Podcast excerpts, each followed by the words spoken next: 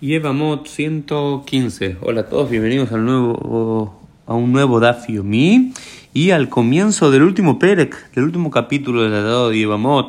Ya estamos llegando al final de este tratado tan pero tan difícil y también extenso. Eh, al final de la página 114b empieza el último de los capítulos, como dijimos, que tiene por título Shalom, ¿no? Es el tratado de la paz pero no es el tratado del capítulo de la paz, eh, sino que habla sobre la paz. ¿Por qué? Nos dice lo siguiente. Si una mujer se va junto a su esposo, le Medina Tayyam, se van a otro país, a otra ciudad, eh, no donde solían habitar, y hay shalom, hay paz, beinole beina, entre ellos, es decir, hay shalom bait, hay paz entre ellos, se llevan bien, no hay discordia, be shalom olam, y hay paz en el mundo, Ubabe Ambra, y ella viene y luego dice, Med Ali, muere mi marido, mi marido murió, Tinasá puede casarse, es decir, e, ella es creída por el testimonio que ella dio.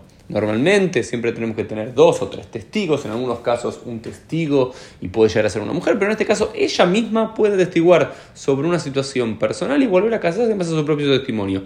Esta es una cosa muy extraña, porque ella podría estar mintiendo, sin embargo, los jajamim entienden que su testimonio sin pruebas adicionales puede ser eh, válido y creíble si se dan estas dos circunstancias. Por un lado, hay paz entre ellos, porque si no hay discordia entre ellos, siempre sabemos que es una pareja que se llevan bien, ¿para qué va a mentir y decir mi marido se murió para ella tener la posibilidad de casarse con otro hombre?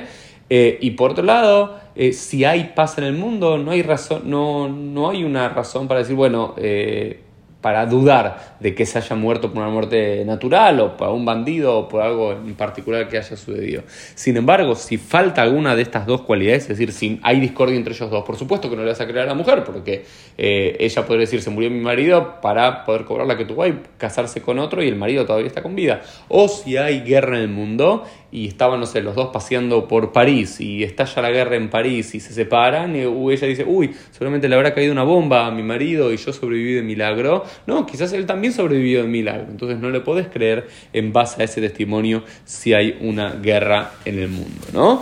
Em, y después en la quemarada tratan de trabajar, bueno, el tema de qué pasa si hay hambre en el mundo es creíble si ella dice yo me salvé y él no me salvó y él no se salvó, o quizás lo que está pasando en relación tanto a la guerra como al hambre, o después habla, habla de diferentes eh, plagas o de un edificio que se cae o otras cuestiones así, eh, lo que está jugando es la imaginación, es decir, imaginémonos que el hombre y la mujer están los dos en un edificio y se cae todo el edificio y ella se salvó y pasan unos días y no encuentra al marido, entonces su presunción es mi marido murió, entonces puedo volver a casarme, le voy a avisar al Beitín que mi marido murió.